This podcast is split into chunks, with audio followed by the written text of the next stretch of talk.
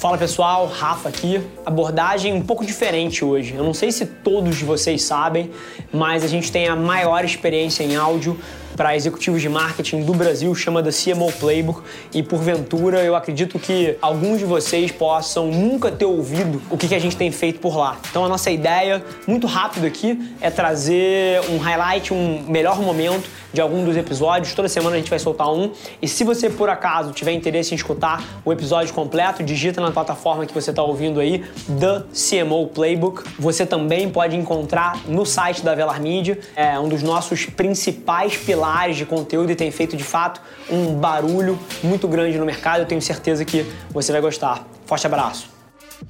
Isso é um assunto super interessante, porque assim, todo mundo que vive uma realidade de uma grande companhia, seja como fornecedor ou seja dentro da empresa, sabe que existem essas dinâmicas de você conseguir vender bem o seu trabalho, né? Enfim, você pode estar fazendo um trabalho brilhante se ninguém estiver vendo.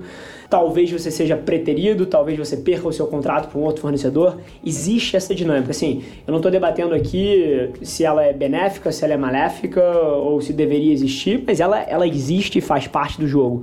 Mas ao mesmo tempo, tem um equilíbrio aí entre você focar, que nem eu chamo de fazer espuma, né? Então chamar a atenção e você trazer resultado de fato para a companhia. Como é que na sua carreira lá dentro da P&G você navegou isso, eventualmente, pô, com outras pessoas que estavam do seu lado ali? Porque, assim, executivo é sempre competitivo pra caralho. Uhum. E, assim, independente de você pô, ser amigo dos seus pares, etc., no fim do dia você quer, você quer ganhar, você quer pô, ser o cara que traz mais resultado. Como é que foi um pouquinho a sua estratégia para navegar esse ambiente lá dentro da PG? Olha, realmente, cara, a P&G você tem isso, né? Você tem uma comparação lá entre com os seus pares, né? Aquela filosofia que até o Jack Welch que inventou lá na, na General Electric, né? E a P&G absorveu isso, que é a questão de comparação e rating, né? Dependendo da sua performance. E assim, você tem que buscar, cara. Eu sou um cara que eu penso fazer o meu trabalho da melhor forma, cara. Eu, não, eu sou bem colaborativo. Acho que isso que fez com que eu, eu chegasse até onde eu tô hoje, sabe? Eu nunca escondi o jogo, sabe? Eu não sou um cara que esconde o jogo. Eu prefiro abrir o jogo e ajudar todo mundo e ser colaborativo e eu acho que isso depois a recompensa vem de algum jeito, sabe? Tem tanta coisa hoje em dia que você consegue inferir, cara, através das plataformas digitais, através, sei lá, saindo na rua e conversando com as pessoas, assim, entra na loja do teu concorrente e começa a perguntar para as pessoas. Eu tava essa semana na, na Canary, que é um, um, venture capital aqui paulista, dando uma palestra, eu e o André Siqueira, que é fundador da Resultados Digitais. E um dos caras falou exatamente isso. Acho que o cara tinha uma business que o, o alvo dele era dono de padaria. E ele falou, cara, o dono de padaria não tá no WhatsApp, não tá nas plataformas e não tá em lugar nenhum. Resumindo aqui, o conjunto da minha resposta e da resposta do André foi o seguinte, cara, assim, duvido que não esteja, mas mesmo que isso fosse verdade, o que, que tá te impedindo de levantar a bunda da cadeira e lá, né? ir lá e rascunhar na, na é, munheca é essas é informações todas? Então, assim, só trazendo um adendo aí pro que o Gabriel falou. O Subway é, o, é um dos principais players, né? Que nem você falou, é o maior em número de restaurantes no Brasil. Até antes de você entrar nisso, deixa eu puxar um gancho aqui, que eu acho que vai ser mega educativo para todo mundo. Esse período de 2014 para 2018, e me corrija se eu tiver, se você achar que, que você vê diferente. Ele foi um período não só de entrada de outros grandes players, como o Burger King com, porra, deep pockets ali para investir, uma leitura muito exata do mercado, mas foi um período também do consumidor ganhando uma velocidade que nunca antes tinha sido vista, né? Se você volta e você pensa o modelo de inovação em produto de uma empresa como o McDonald's pré 2014, 2013, 2010 ali, assim, acho que não deviam lançar talvez um quinquagésimo dos produtos que lançam hoje em dia e, e, começaram a lançar. O consumidor ficou muito rápido. Então você tem pô, a pressão desse consumidor exigindo cada vez novidades e cada vez mais desculpas para ir lá. Você tem as pressões dos concorrentes, né? querendo parte do teu share, uma, mais uma empresa dominante.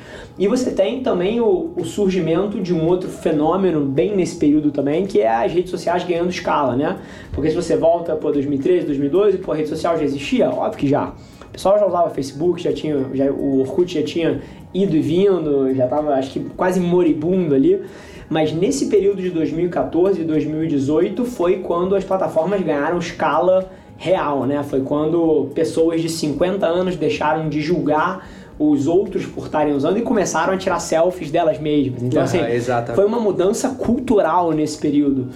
Cara, me conta um pouquinho como é que vocês navegaram essa transição, porque as regras de alguma maneira mudaram, né? O consumidor estava presente ali, pô, acho que eu não tenho um número exato, mas talvez 2014 para 2018 tenha sido ano onde o Instagram saiu de 50 milhões de usuários para talvez 700 milhões, 750. Então, assim, é um marco para uma marca que mexe tanto no consumidor e que está tão inserida em cultura.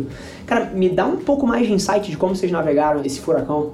Bem lembrado, Rafa. Acho que foi justamente nessa época, cara. É, nessa época, eu lembro quando surgiu o Instagram, cara. Foi bem nessa Sim. época, não tinha marca ainda no Instagram, porque o Instagram era bem imagens e tal. Então, foi bem legal a dinâmica, porque assim, até para dar um exemplo até do, da época que aconteceu no McDonald's, porque quando surgiu esse fenômeno digital, o que acontece? As agências, né, se tinha uma agência, primeira coisa que ela fez, ela pegava o que era offline, ou seja, né, a mesma campanha que ela ia para uma mídia off, uma TV, um, um outdoor, né, um out of home.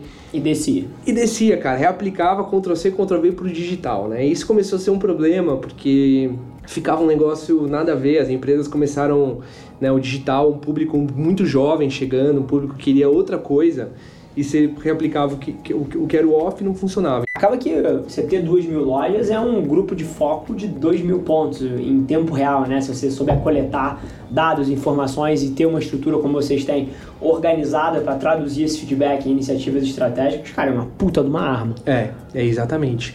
Eu consigo usar muito isso para testar também, então às vezes, cara, eu quero lançar uma ideia nova. Eu não lanço todo o Brasil, eu lanço numa região, deu certo, beleza, porque também eu preciso construir é, argumentos com os franqueados, né, com razão, né, de, de, que o negócio faz sentido. Então, ó, cara, fiz pesquisa do consumidor, eu testei já, sei lá, testei em Brasília, testei no interior de São Paulo, testei ali, o negócio funcionou, por isso que a gente está expandindo para todo o Brasil, né. Então essa que é a minha, a minha vida, né, cara, é essa dinâmica. Eu tenho que criar, criar, criar rápido e eu tenho o transatlântico e eu preciso falar, gente, eu vou para aquela direção. se eu tiver que mudar, eu tenho que mudar rápido. E todo mundo do barco dar problema. Sim. Todo mundo rema junto e tenho sempre que trabalhar nessa questão. Fantástico. Eu acho que nos próximos anos a gente vai entender o papel da agência de o cliente vira falando que quer fazer uma campanha e você vira para ele e fala: "Não, você não precisa de uma campanha. Você precisa consertar produto aqui. Você precisa consertar essa outra parte aqui antes de você diluir esse investimento num negócio que não vai rodar. Então, essa cabeça um pouco mais de parceiro de negócio estratégico, eu acho que é o lugar que esse mercado está indo. Então, adoro quando você fala isso, porque eu concordo. O negócio que você falou de social listening também, né, cara? Sim. Pô, fazer um social listening, cara, é excelente. Que você fala, por exemplo, você pega uma marca Todo mundo jovem faz. e fala a linguagem do jovem, né, Sim. cara? Putz, Sim. você tem casos aí de Todo mundo faz, mas não faz. Não faz, cara. Sim. Você tem marca que ainda, pô, o cara é jovem, geração Z, a marca é assim, obrigado pela sua, pô, Esquece. responde com joinha, cara, Esquece. com emojizinho, com gif, Exatamente. né? né? Acho que essa é evolução, né? Tem, tem muito disso. E o que você falou de, de trabalhar mais CRM, assim, para eu que sou empresário e de alguma maneira penso com essa cabeça, cara, é tudo sobre o lifetime value desse cliente, né? Então, É. pô, quanto melhor você trabalha o CRM, maior o valor de vida nesse cara dentro da sua marca, isso melhora o economics inteiro, mais você pode pagar para ele fazer o primeiro trial, porque depois você monetiza isso ao longo de muitas recompras. Então, assim, é super interessante olhar é, a cabeça de um executivo como a sua, que geralmente está bastante focada no próximo quarter, mas que quando eu te pergunto para você trazer uma coisa que te deixa super animado, você só falou de longo prazo aqui. Então, É assim, adorei a resposta.